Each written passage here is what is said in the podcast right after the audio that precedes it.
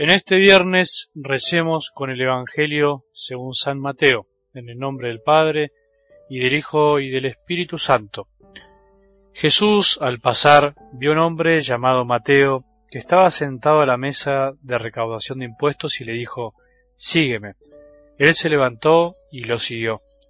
Mientras Jesús estaba comiendo en la casa, acudieron muchos publicanos y pecadores, y se sentaron a comer con él y sus discípulos. Al ver esto los fariseos dijeron a los discípulos, ¿por qué su maestro come con publicanos y pecadores?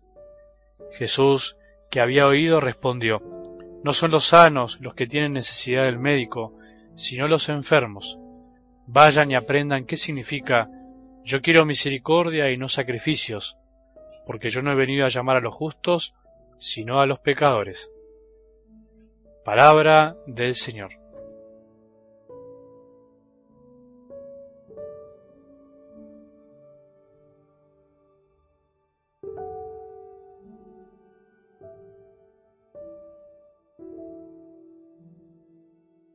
Jesús siempre nos da más, mucho más de lo que nosotros creemos que necesitamos. ¿Sabías? La mujer con hemorragias, esa que las padecía desde hacía doce años y nadie podía curar, se acercó a Jesús con la certeza de que iba a ser curada de su mal físico, pero jamás imaginó que Jesús la iba a mirar, devolviéndole la dignidad y la paz del corazón. Jesús le dijo, Hija, tu fe te ha salvado, vete en paz y quedas sanada de tu enfermedad. ¡Qué maravilla! Nosotros a veces solo preocupados por lo exterior, por el cuerpo, y Jesús que se preocupa y ocupa de todo, tomando todo el corazón y el espíritu. La fe nos salva, nos da paz e incluso puede curarnos de nuestras enfermedades físicas. ¿Quién puede darnos tanto? Alguien que hace unos pocos meses había vuelto a la fe con todo lo que eso implica, me dijo una vez, Padre, quiero volver a la vida de antes, ahora sufro más porque mis heridas parece que empeoran, no me sano más, al contrario. Era entendible.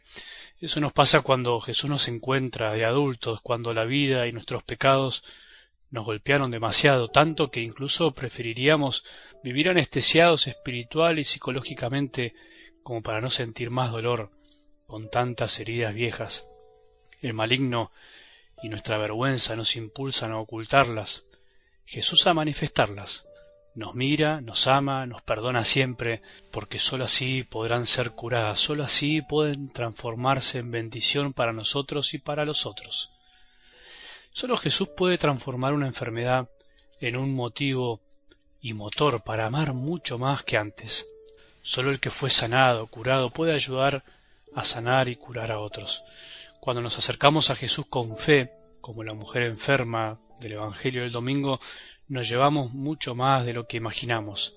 Él no se deja ganar en generosidad. Él siempre nos da y nos dará más de lo que imaginamos cuando nos entregamos a Él, cuando confiamos. Lo físico es pasajero, de hecho, nos podremos volver a enfermar una y mil veces más. En cambio, el perdón, la paz, la salvación del corazón no pueden comprarse en ningún lado, no se pueden negociar con nadie. De algo del Evangelio de hoy, las palabras de Jesús nos corrigen de alguna manera.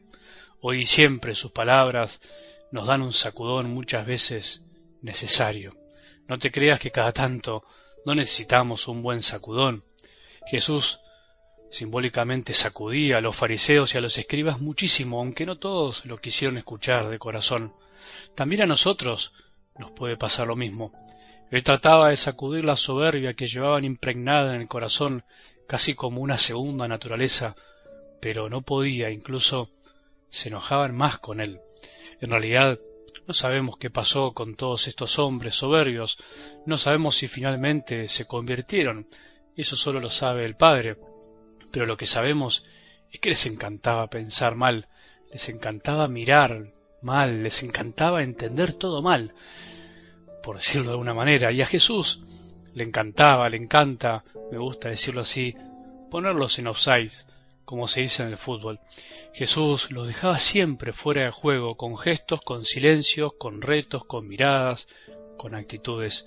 Nunca le pudieron ganar, porque él siempre supo lo que pensaban y lo que querían hacer.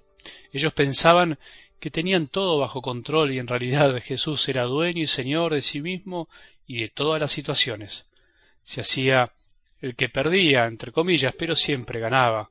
Pareció para los demás un fracasado, pero fue el único que ganó y nos ganó para el cielo, para la eternidad, con su misericordia. Mirá si hoy Jesús nos deja a vos y a mí en Osai. ¿No nos vendría bien darnos cuenta que muchas veces andamos jugando adelantados y nos creemos los dueños de la pelota? No está mal, creo yo, quedar a veces adelantados cada tanto.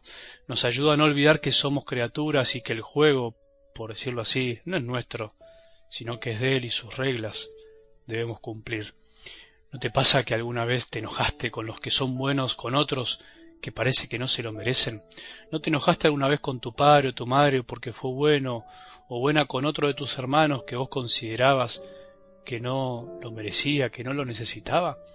¿No te creíste alguna vez con derecho a juzgar qué es lo que tiene o debería ser tu padre o tu madre o alguna autoridad para con los otros?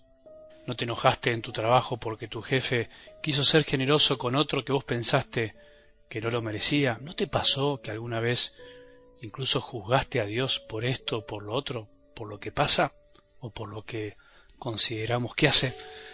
¿Por qué esto? ¿Por qué lo otro? ¿No nos pasa eso con Dios, Padre, a vos y a mí también? Eso de decirle lo que tiene que hacer casi como si fuéramos los jueces del mundo, incluso del mismo. Vayamos hoy, te propongo aprender la lección que nos deja hoy Jesús. Es para todos. Para vos, para mí, para los sacerdotes, para los laicos, para todos. Vayan y aprendan qué significa yo quiero misericordia y no sacrificios, porque yo no he venido a llamar a los justos sino a los pecadores.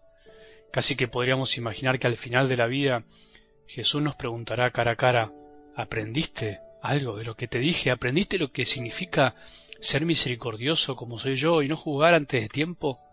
¿Entendiste lo que te dije o seguís creyendo que tenés razón? Hoy vayamos juntos a aprender esta lección, vayamos juntos a aprender lo que significa la misericordia. Estemos atentos, se aprende de muchas maneras, en cada momento. Qué lindo que es ver y sentir que a Jesús se le acercan los enfermos, los más necesitados, los más necesitados y que sólo Él los recibe como se lo merecen. Qué lindo sería que nos sintamos invitados a la mesa del Señor, donde son todos invitados y que jamás nos creamos sanos del todo.